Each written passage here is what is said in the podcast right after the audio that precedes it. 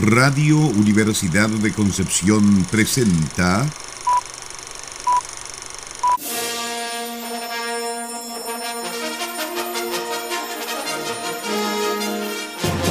De película.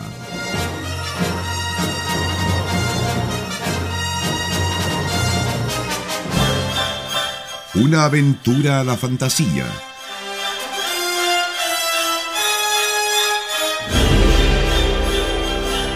un paseo por las imágenes que guardan tu memoria.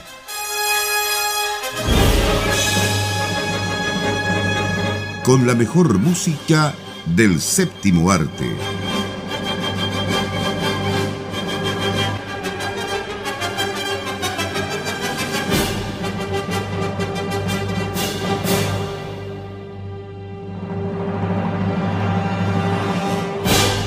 Muy buenas tardes, estimadas auditoras y auditores de Radio Universidad de Concepción en el 95.1 FM y en www.radiodec.cl damos comienzo a otro capítulo más de, de, película, donde revisamos la mejor música de película de todos los tiempos y estamos en, en pandemia y además, ¿cierto? Eh, celebrando fiestas patrias y era obvio que teníamos que revisar ¿cierto? la música de alguna hermosa película chilena.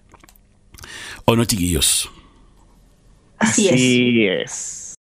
Pero, pero, antes de continuar, le recordamos a nuestros auditores y auditoras que estamos en Radio Universidad de Concepción, 95.1 de la frecuencia modulada y www.radiodec.cl, nuestra señal online y página web donde pueden encontrar nuestros podcasts y también las novedades de nuestro equipo de prensa. Estamos también en redes sociales como Radio Universidad de Concepción a través de Facebook, Twitter e Instagram y nosotros, programa de película en Facebook e Instagram. Por supuesto, estamos también a través de la señal de radio La Discusión de Chillán en el 94.7 de la frecuencia modulada para la región del Ñuble y el sur del Maule. Comenzamos con un tiki tiki ti. Sí. Pero esto, esto es un tiki tiki ti bien reposado en todo caso, dada la naturaleza de la película que vamos a revisar el día de hoy, que es más bien nostálgica, introspectiva, literaria. Están saliendo los adjetivos. Los adjetivos, claro. Eh, Retiro el tiki tiki ti. ah, perdón. Retiro el tiki tiki ti. No, pero tiene sus momentos, ¿ah? Tiene sus momentos. Sí, sí. En realidad uno pasa por diferentes estados en esta película. Estamos hablando de Y de pronto El Amanecer. La última producción dirigida por Silvio Cayosi, estrenada el año 2018, y que tuvo un recorrido bastante interesante por festivales de cine, a pesar de que, como suele ocurrir con el cine chileno, sin los apoyos respectivos, no resuena tanto. Esta película algo de repercusión mediática tuvo, pero no llegó a ser una película para las grandes audiencias, hay que decirlo, pese a que Silvio Cayosi es un director bastante reconocido en el medio nacional. Y sin embargo, podría decirse que para los estándares del género cosechó bastante éxito. De hecho, fue la candidata chilena a los Oscars sí. el año 2019 que no pasó, digamos, a la, a la, selección final, pero fue la película que se presentó por parte de Chile. Y bueno, algo que vale la pena ver tanto por la propuesta cinematográfica, narrativa y musical. Así es. Bueno, y en la música eh, está, ¿cierto? Valentina Cayosi en, en, en la composición, pero ¿cierto? También está eh, Luis Advis, ya otro de los grandes compositores que ha tenido nuestro país. Y, y en base a, la música de, de Advis, ¿cierto? Eh, Valentina va dibujando un poco la música en esta um, producción. Esta, esta, producción que en realidad eh, fue, digamos, filmada en, en Chiloé pero no precisamente es el lugar donde se ve, donde se producen todos estos acontecimientos. Claro. Cuéntanos, Sara, porque te, te noto ahí. Eh, te noto ahí. Está, ¿Qué quieren que les cuente? ¿De qué va esta película? Vamos, vamos a dar la, la sinopsis oficial, dice. Eh, claro. La película narra la historia de Pancho Veloso, interpretado por Julio Jung, quien es un escritor que huye de su pueblo natal en Chiloé y se radica en Santiago de Chile dedicando su vida a la prensa rosa, o sea, digamos, la farándula y cosas así. 45 años más tarde retorna al pueblo para crear cuentos ambientados en el lugar e inspirados por la trama que lleva esta película. Ahora, digamos, este regreso a su pueblo natal eh, no solamente le sirve para inspirarse en la trama de sus cuentos y de la novela que va a empezar a escribir, sino que también a reencontrarse con su pasado y por qué fue que, que tuvo que escapar al final. Eh, la película presenta varias cosas interesantes y lo comentábamos fuera de micrófono. Me parece a mí, bueno, estoy aquí ya estamos entrando en apreciaciones personales. Eh, son tres horas de película que a mí por lo menos me pareció que avanzaba un poquito lento, pero para hacer película, porque una vez que uno la termina de ver y la analiza, te das cuenta que realmente tiene una forma literaria de contarte la historia. Es realmente como estar leyendo un libro. Y asimismo también va saltando la historia entre el momento presente, los recuerdos del personaje principal y también lo va mezclando un poco con, con la magia del relato que él está construyendo para su novela. Es interesante en ese sentido. Eh, hay que darse tiempo para verla, para ir precisamente apreciando esos detallitos y, tratar de ir, viendo ya, esto es realmente recuerdo o esto también tiene algo de magia entre medio. Eh, es bien bonita en ese sentido la película, eh, tiene una dirección de fotografía fantástica. de hecho, bueno, Cayosi ya tiene más que claro cuál es su estilo de hacer cine, o sea, es un estilo bastante elegante, se toma su tiempo, es bastante detallista, pero sí siento que quizás bueno, a estas alturas de la vida también él no tiene nada que estar tratando de agradarle a todo el público, o sea, ya puede hacer, es otro director que puede hacer lo que quiera, digamos. Pero quizás sí, de repente en algunos momentos se me hizo un poco lenta. Pero, pero eso no, ¿Mm? no le quita mérito de todas maneras, o sea, igual es una buena película para ver en esta fecha. Qué importante lo que tú acabas de decir, Sara, en, cuanto a la elegancia que, que tiene Cayosi en, el momento de, de, hacer sus películas, y ya lo hemos visto en, en otra oportunidad y conversábamos con Nicolás eh, en otras, de otras películas y que también ha hecho hasta comedia. ¿ya? Y donde yo creo que ahí a lo mejor se pudo salir de su, de su estructura cinematográfica, pero acá en esta, en esta película lo volvemos de nuevo a sus orígenes, como se podría decir, y como a él le gusta hacer el cine.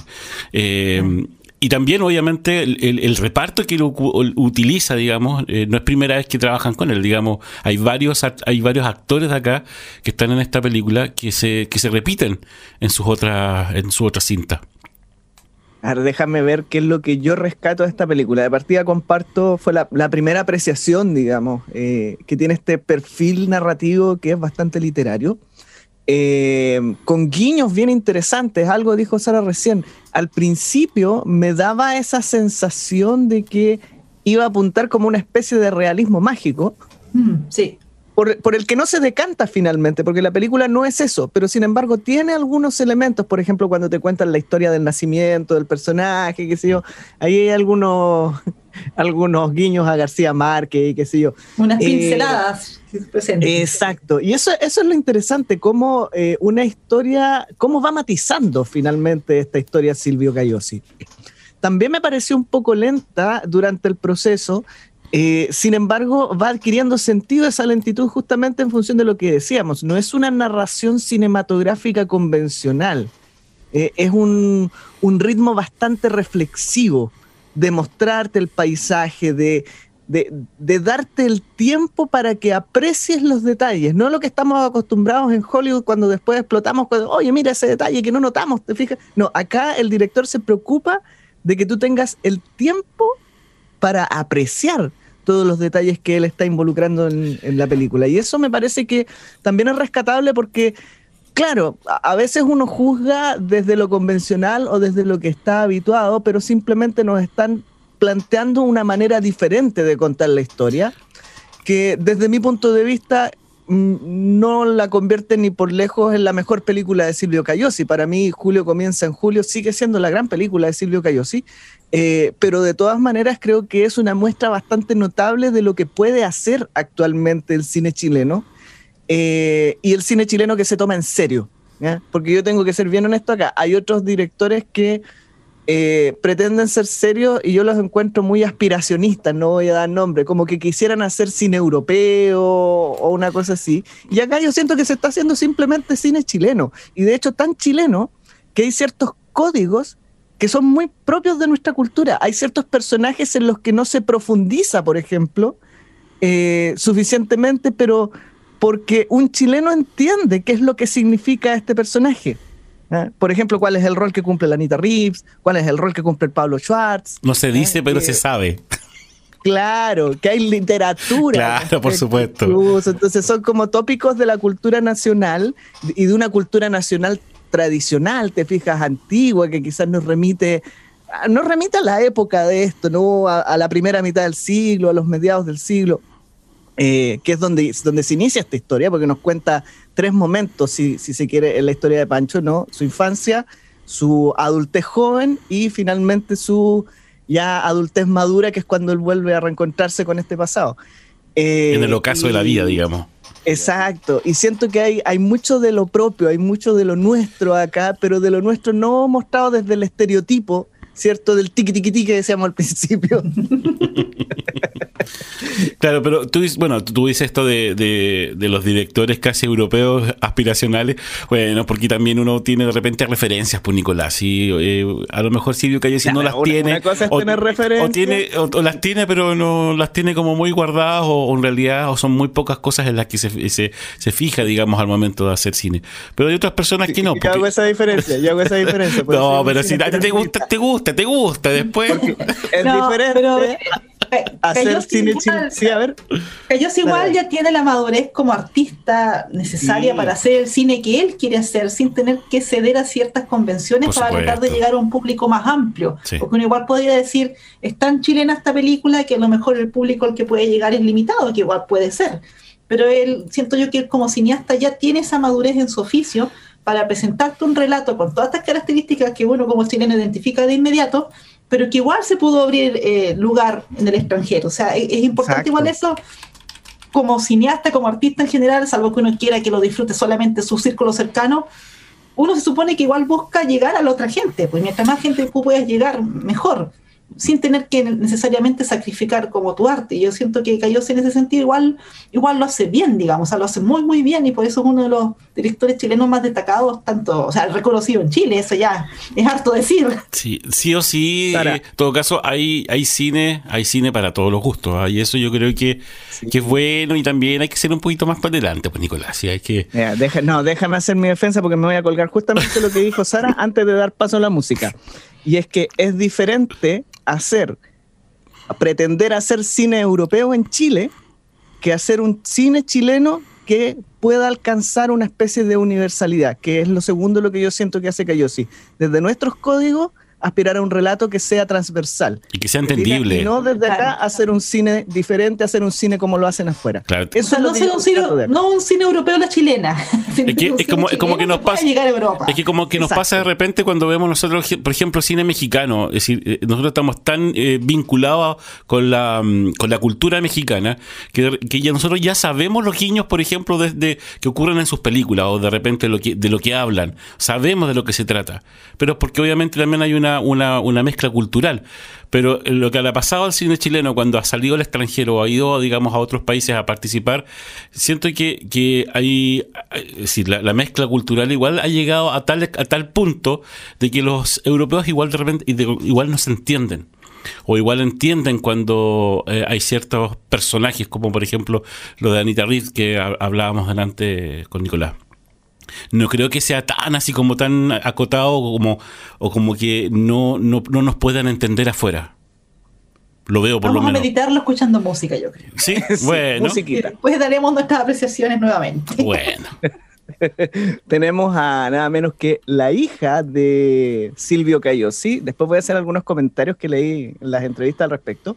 Valentina Cayosi en la composición. Sin embargo, la música de esta película está inspirada en algunas obras de Luis Alvis. Algo que vamos a comentar más adelante, pero por lo pronto los dejo con la música de Y de pronto al amanecer, película de Silvio Cayosi del año 2018.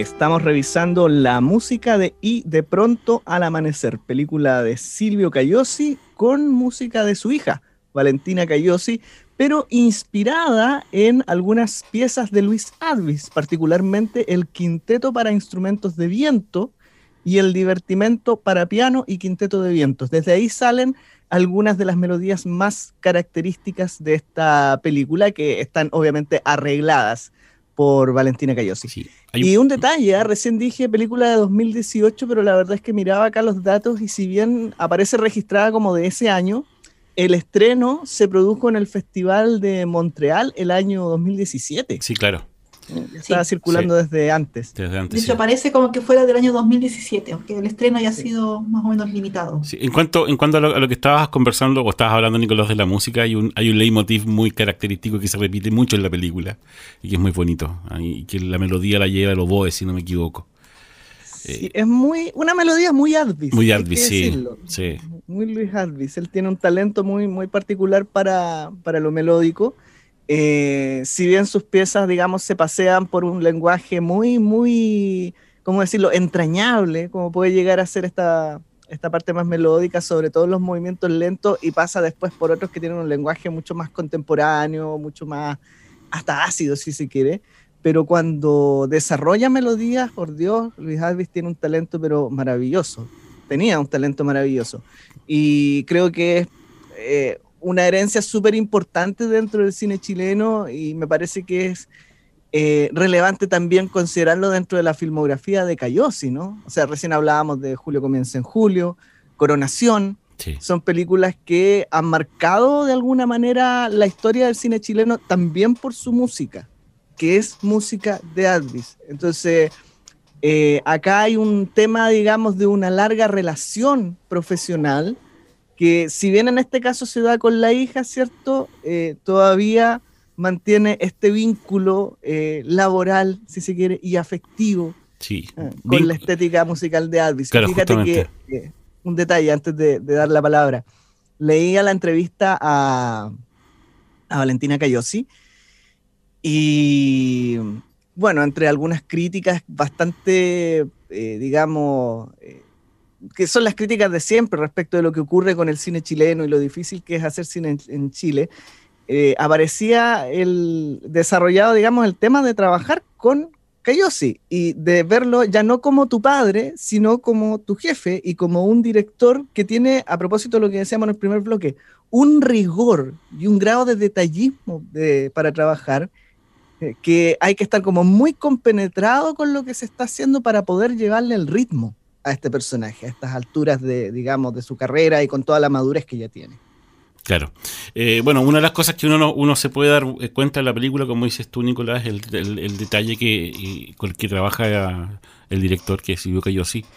Sobre todo, por ejemplo, en la estética, digamos, de, de los lugares, eh, lo cochino, de repente lo, lo sucio, pero no, no, no por algo, digamos, eh, peyorativo, sino que todo lo contrario, sino que porque el lugar, obviamente, eh, es inhóspito, es frío, hay agua, hay barro, eh, los muros de las casas o las paredes de las casas están desgastadas, los colores están medios aguachentos, eh, la ropa, es como que lo único que falta es poder oler el lugar donde se está realizando la escena.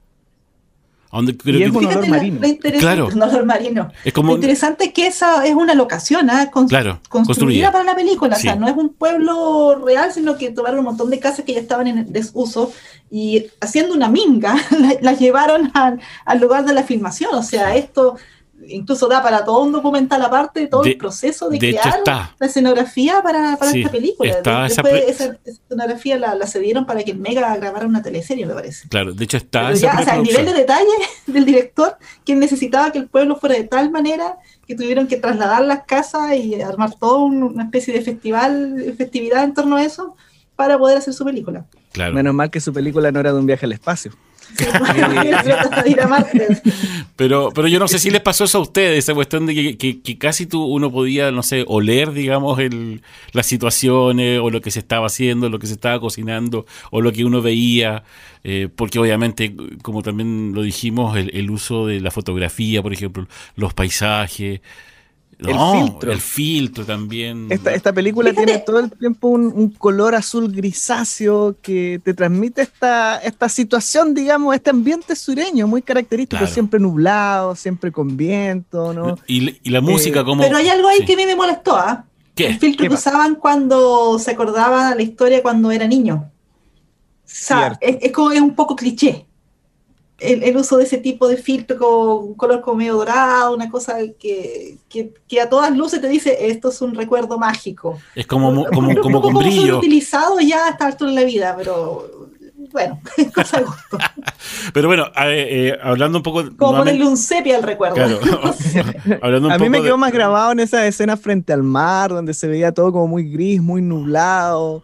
Eh, me, quedó, me quedó más esa, es- esa idea, Esa digamos. sensación. Pero sí, es cierto, ahí hay un, hay un tema del, del sobreuso del filtro, que es un poquito cliché ahora que, el que lo cierto. mágico. Pero, pero bueno, eh, volviendo un poco a lo que era la música, eh, la narrativa siempre volvía al, al, como les decía, al tema principal o al leitmotiv principal, ¿cierto?, de, de la película. Cada vez que, mm, que empezaba con su relato un poco de eh, este personaje, de, de Pancho, digamos. Entonces, como que nuevamente te volvía a traer a la historia, como que de repente uno se podía haber ido a lo mejor con la historia, no sé, de, mm, del duende, que, que fue complicada en su momento, ¿ya? Pero después él dice, no, no, no, no, to- todavía no, eso como que ya, vamos por otro lado. Entonces te vuelve, te trae nuevamente a la historia que él quiere contar, digamos, ah, con, con su amigo Miguel, por ejemplo, del, del tremendo actor este Sergio Hernández, que me fascinó su papel en, en esta película.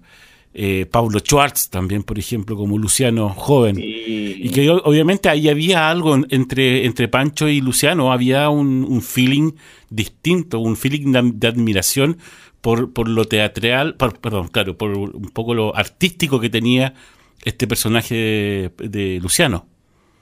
Que es muy interesante. Y súper interesante, sí. También como, como Luciano Anciano, digamos. Es que, Ahora, es- tomando en cuenta, disculpa, Dale, eh, no. tomando en cuenta que el personaje principal es un escritor, igual es interesante ver cómo está presentada la historia, que es como un libro. O sea, a lo mejor uno puede decir no es tan cinematográfico en ese sentido, pero va eh, súper coherente con, con el personaje principal, o sea, realmente es su historia. Y de qué otra manera la va a contar él si no es como si fuese un libro, en forma literal. Claro, pero tiene que contar también su historia y, y- y dar muchas explicaciones, sobre todo, y, y darlas tanto en la vida real como en su historia. Claro. Tal cual. Tal tiene cual. que dar explicaciones. No, no sé si tiene que dar explicaciones en la vida o tiene que darle explicaciones a la vida. Yo creo que las dos cosas, Nicolás. Dejémoslo ahí mejor para que no para no pelear más. Oye, en todo caso, sí, hay un tema aquí con los personajes. Quizás no todos los actores y actrices funcionan tan bien, pero de todas maneras logra construir personajes que son notables. Ah, ya lo decías tú, eh, Pablo Schwartz, Sergio Hernández. Sergio Hernández, Tremendo. se robó la Tremendo, película. tremendo, sí. Y para mí, para mí ese fue el gran personaje de- desde el principio. ¿ah? Lamentablemente, esto también lo comentábamos fuera de micrófono. Eh, Julio Jung tiende a encasillarse siempre dentro del mismo personaje, a pesar de que tiene muchas más posibilidades, digamos, como, como actor.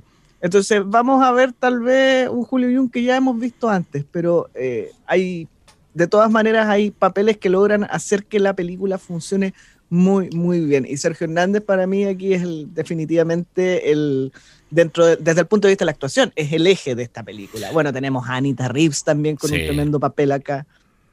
Actores consagrados de- y actrices consagradas ya de la, de la escena nacional son los que finalmente le ponen los andamiajes para sostener eh, esta película desde el punto de vista de la actuación. Sí, Aldo Parodi Sí. también, el, el papel que de él me gustó Aldo mucho. Parodi, cierto, gran personaje. Un gran personaje igual.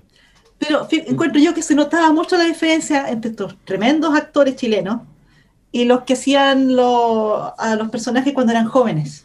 Excepto Era, Pablo era Schwartz. demasiado la, la diferencia. Lamentablemente, como que no, no se alcanzó el mismo nivel con los, con los actores más jóvenes. Y los con- niñitos, versus los que ya estaban más experimentados. Los niñitos, fíjate que lo hicieron bastante muy para mi bien. gusto. Sí, a mí Pero igual. los niños son niñitos, uno los perdona por todo, son tan tiernos. No, porque a veces el niñito, uno ve películas con niñitos que el niñito no está, no da una, pero Claro. igual lo ponen Sí, ahí sí, en cámara cierto. porque era el niñito que encontraron. Lo único que no, me- aquí de verdad los niñitos tienen Porque era hijo del productor. de verdad le- O- o Claro. Claro. Claro, pero de me enojé con, empeño, lo hacen bien. con Pincoya porque Sí, fue muy, todo- muy desobediente. Sí. Oh, qué triste. Sí, Sobre todo siento que el, el niño que hizo de Pancho Niño tenía como una, una actitud, digamos, muy, muy interesante. Como te, te transmitía eso del cabro chico avispado. ¿no? Y estamos hablando de niños que no sé qué edad tendrían en la filmación, nueve años, diez años tal vez. Claro. Eh, lo hacen bastante bien, sí, sí.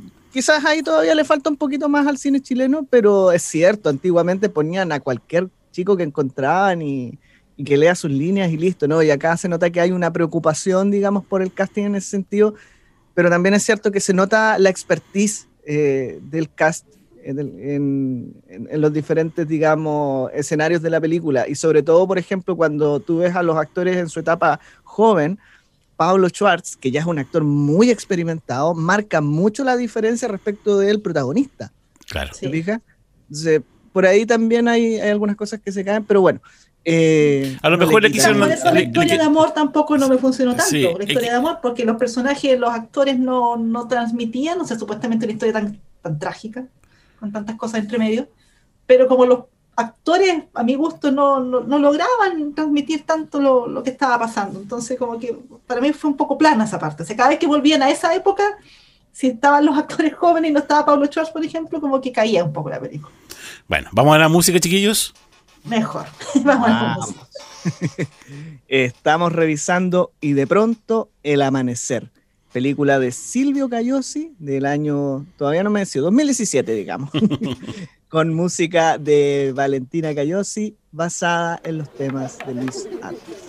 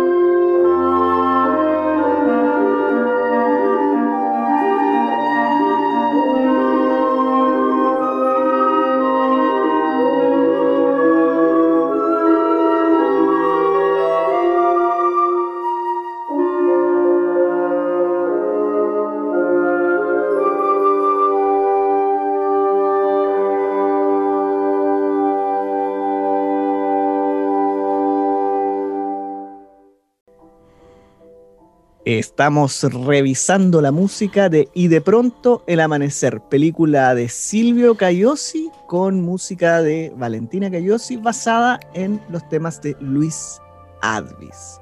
Y tenemos que decir también que esta es una película que si bien no se basa en un libro en particular, está inspirado en la obra de Jaime Casas, un escritor de Coyhaique. Y de hecho, la película, si bien decíamos que se filmó en Chiloé, está supuestamente eh, localizada la acción eh, en algún punto de la Patagonia. ¿eh?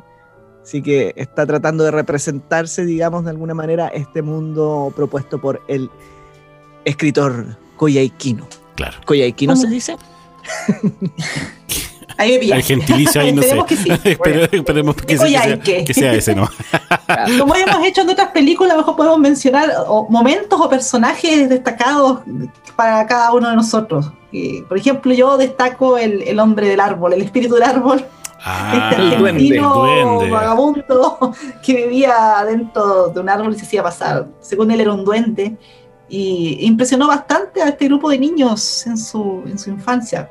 Les llevó todo el tema de la magia, les creó todo un mundo en su cabecita que yo creo que de alguna manera igual influyó después sobre todo el personaje principal. O sea, no, es casualidad, digamos, que, que es un escritor, que es un personaje creativo, que le gusta andar contando historias. Yo creo que algo, algo de eso quedó en él también. Ya, pero el, el- claro, el argentino en realidad es el personaje, ¿ah? porque el actor es chileno.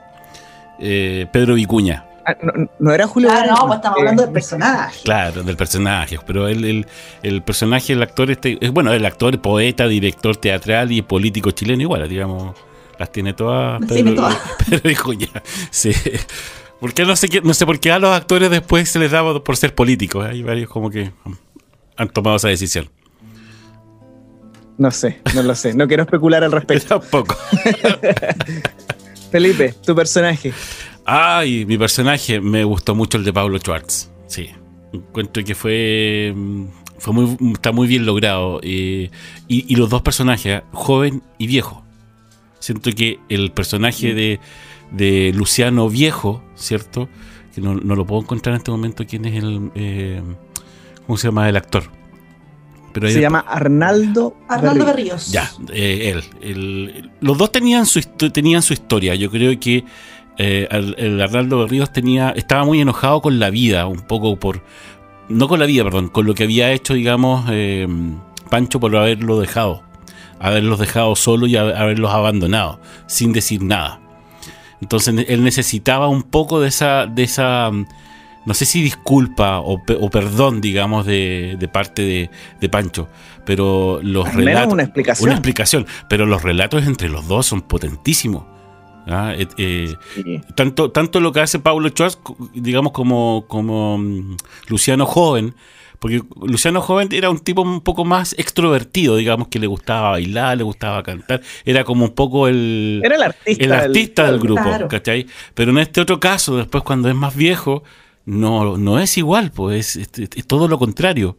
Ya es un personaje muy para adentro, que tiene a lo mejor mucha, no sé si podría decir, eh, enojo un poco con la vida, ¿ya? Y llega eh, este personaje que para él fue importante, y fueron importantes ambos, digamos, eh, los, los dos, digamos, tanto Pancho como eh, Luciano, y Luciano para Pancho, y que de repente uno se fue sin dar ninguna explicación. Fue, fue potente el, el momento en que se reencontraron y las explicaciones que le dio Pancho y qué es lo que hizo con su vida, en realidad. Mm. Porque a lo mejor no era Yo lo que esperaba. destacar A alguien que nos hemos estado saltando, que creo que lo mencionamos fuera de micrófono, que es el rol de Nelson Brot como el padre de Pancho, Ah, que es un personaje muy perturbado, pero es tremendo, está muy bien actuado, muy bien logrado. Y, y está muy en el centro de los conflictos de la niñez y la, y la juventud de Pancho. Eh, y de hecho, gatilla algunas situaciones que le van dando forma a la vida y al carácter de este personaje, desde sus traumas de infancia eh, hasta el hecho de empezar a proyectarse como escritor. Porque recordemos que su poesía, su- su letra, digamos, su beta de escritor eh, del protagonista, empieza a salir a flote cuando, forzado por la violencia a la que está expuesto, termina saliendo de su casa y se va a vivir y a trabajar con su tío en la funeraria y empieza a escribir los epitafios de la gente del pueblo. Y ese también es un tema muy bonito, digamos, de cómo él reconstruye su relación con la vida a través de la muerte en ese punto. Me recordaba mucho cuando veía eso a la película Guardando las Distancias, ¿no? O Kuribito, de Powers, una película japonesa que hace algunos años atrás ganó un Oscar a mejor película de habla no inglesa, eh, que justamente como un personaje, un músico, se reencuentra con su propia existencia a través de la experiencia de la muerte trabajando en una funeraria. Eh, como que no pude dejar de establecer esa relación. Entonces quería como abordar esos dos puntos que me parecen importantes, digamos, y conectarlos. Primero, eh, el tema del personaje, ¿no? El papá de Pancho, que me parece que es capital dentro de esta película. Y segundo, eh, el tema de cómo va emergiendo esto de irle dando sentido a la existencia a través de la escritura, ¿eh? que me parece que es un punto clave también y relevante dentro del desarrollo de la trama. Eh, sí. es que, aparte que, la situación en que, por ejemplo, el tío se da cuenta que los epitafios son del sobrino, yo lo encontré genial. O cuando se da cuenta que tienen un matiz político. Por eso, claro, claro, a eso voy. escondido. Están súper escondidos, pero están ahí. Es muy chistoso esa parte. Porque, bueno, como, como suele ocurrir en el cine chileno, no se logra saltar, digamos, no se logra desvincular del escenario del golpe de Estado, que de alguna manera también eh, marca algunos eventos de esta película. Mm, ahí hay un tema discutible, digamos, pero da para largo, como para tomarlo en, en este bloque del programa. Eh, porque justamente creo que es uno de los, eh, de los puntos que, mm, que no se logra equilibrar bien dentro de la película, desde varios puntos de vista. Mm. Bueno, pero que igual es un tema, no es que sea un tema complicado, sino bueno, es un tema que, obviamente como historia de Chile lo vamos a tener siempre. Yo creo que eh, cada cineasta o cada productor, o por ejemplo, incluso ahora, ahora que han salido series dedicadas, digamos, y no, y no series, digamos, chilenas, como tuvimos recién, por ejemplo, esta serie finlandesa de, em, ¿cómo se llama este? Los héroes, Los héroes invisibles, por ejemplo. Eh, te la recomiendo, Nicolás, que la veas porque está bastante interesante. Eh, bueno, es un tema que obviamente lo vamos a tener y yo creo que cada uno tiene su forma de, expresarlo y de, ponerlo en la pantalla. Yo creo que, eh, no sé, hay gente que no le gusta, hay gente que sí, bueno, no sé ustedes, digamos. Se produce lo que les comentaba, que, o sea, en Chile no, es que se hagan dos películas al año, se hacen hartas películas, pero no tantas como podrían ser y no tantas como se hacen en otros países, ciertamente. Entonces, cuando hay un porcentaje importante que sí, que da vuelta sobre este tema, se produce lo que yo les comentaba, que eh, haciendo la investigación para esta película, eh, leí algunos comentarios de prensa extranjera y se mencionaba como un punto inevitable el que ocurriera algo por el golpe del 73, pues entonces de alguna manera igual el cine chileno se está viendo así afuera también, o sea, es un tema recurrente, es un tema que ya esperan del, cine chileno. Entonces ahí uno tiene que preguntarse, o sea, ¿es eso lo que uno quiere mostrar siempre en el cine chileno o de repente, porque uno ve cine de otros países, y claro, los temas son algo más Claro, exactamente, es solo, es solo eso Chile. No, pero no, hay otra, otra, cosa que mostrar. Lo que podríamos hacer es recomendarle, por ejemplo, a nuestros auditores que entren a ondamedia.cl. Y ahí hay tiene, de todo, hay de todo, hay, de todo, hay, hay bueno, películas, documentales, hay series chilenas. Oye, pero realmente yo he quedado impresionado, eh, y hay películas nuevas. Hay conciertos ahí. Claro, conciertos también, películas antiguas. Oye, véanla. Porque hay que decirlo, esta película, la que estamos revisando ahora, la puede ver de forma absolutamente gratuita y en calidad, en alta definición, en la página Onda Media, eh, no recuerdo si es punto .com o punto .cl. Ondamedia.cl. Eh, ahí la vi yo y hay bastante más material. Ahora, volviendo a ese, Felipe también dice, eh, volviendo a ese punto, eh, yo creo que el problema no es tratar el golpe de Estado en sí, si de todas formas es parte de nuestra historia. El tema es cómo se lo introduce dentro de la historia, porque como aparece como un pie forzado, a veces ocurre eso, ocurre que se nota demasiado forzado. Uno puede ver una película como Pacto de Fuga, por ejemplo, reciente, que es bastante buena dentro de la producción nacional, y sabe que ocurre dentro del contexto de dictadura, y funciona muy bien con la honestidad que se desenvuelve dentro de ese contexto O una película como Machuca incluso. Claro. que te habla de la amistad de dos niños dentro de ese contexto en particular. Entonces hay como una cierta honestidad respecto de, de enfrentar ese periodo, ese proceso, esos eventos. Pero Nicolás, cuando... perdón, ah, perdón, que in- ¿Sí? cuanto a eso, incluso pasó en la historia de un oso. Eh, fue muy sutil, pero está. Claro, claro. Pero acá siento que está un poquito excedido y de hecho siento que la forma en que lo exponen, es decir, co- como, como tú ves proyectado el golpe y la dictadura militar en esta aldea, es hasta exagerado. Como, eh, por ejemplo, el despliegue militar que puede haber en un pueblo donde viven, qué sé yo, 150 personas tal vez. Claro. Si, Es, que, si es que hubo despliegue, yo creo. Claro, por lo mismo. Entonces, ahí hay cosas como que no, no, no me funcionan. Que bien. producen un pequeño ruido, digamos, Claro. cuando uno está viendo la Sí, película. Claro. De Ya. todas maneras, con- totalmente recomendable. o sea, Sí. por, por algo estamos hablando de ella, Por porque es una buena Sí. película que ojalá la puedan ver con tiempo, con dedicación, para que puedan apreciar todo lo que nos, nos muestran estas tres horas. Y por supuesto, disfrutando de la música de Luis Artis, con los arreglos de Valentina Pérez. Sí. Sí, Queridos- la música preciosa. Queridos, queridos, tenemos que irnos. Nos Sí. vamos. Nos vamos. Es eso entonces, la recomendación, véala, si genera harto debate es por algo, no es porque sea una mala película, muy por el contrario, es una buena película y da para conversarla. Así que con esa recomendación y dada la página ondamedia.cl puede ser un buen panorama para estas fiestas. Sí, patrias. de todas maneras. Y hay de todo, de todo. Busquen. Muy buena película. Estamos en Radio Universidad de Concepción 95.1 FM, www.radiodec.cl, nuestra señal online, página web donde están nuestros podcasts, donde están las noticias del equipo de prensa. Estamos en redes sociales como Radio Universidad de Concepción, Facebook, Twitter e Instagram y nosotros su programa de película en Facebook e Instagram. Estamos también a través de Radio La Discusión de Chillán en el 94.7 de la frecuencia modulada para la región de Ñuble y sur del Maule. Sara, ¿qué viene a continuación? A continuación vamos a tener un bloque con música de la región del Biobío y después a las 21 horas viene Crónica Nacional con este con esta eminencia de la música chilena. Ese programa mucho, todavía está- No, destacadísimo Nicolás Masquerán, su servidor. De- demasiadas palabras para tan poca persona. Ya. Para, eh, para el arroz no- graneado, como dice un Ya profesor ahí. volveremos a, a vilipendiarlo, no te preocupes. Ok, me parece. Bien, que estén todos y todas muy bien. Muchas gracias por su sintonía y nos volvemos a encontrar la próxima semana. Chao, chao. Chau. Chau, chau.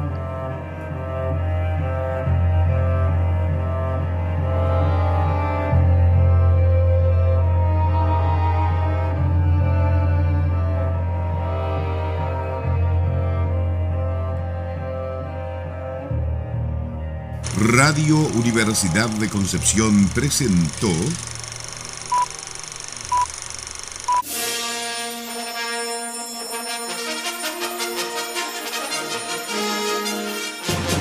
de película.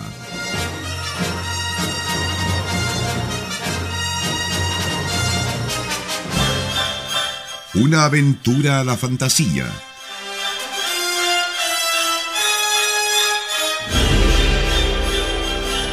Un paseo por las imágenes que guardan tu memoria.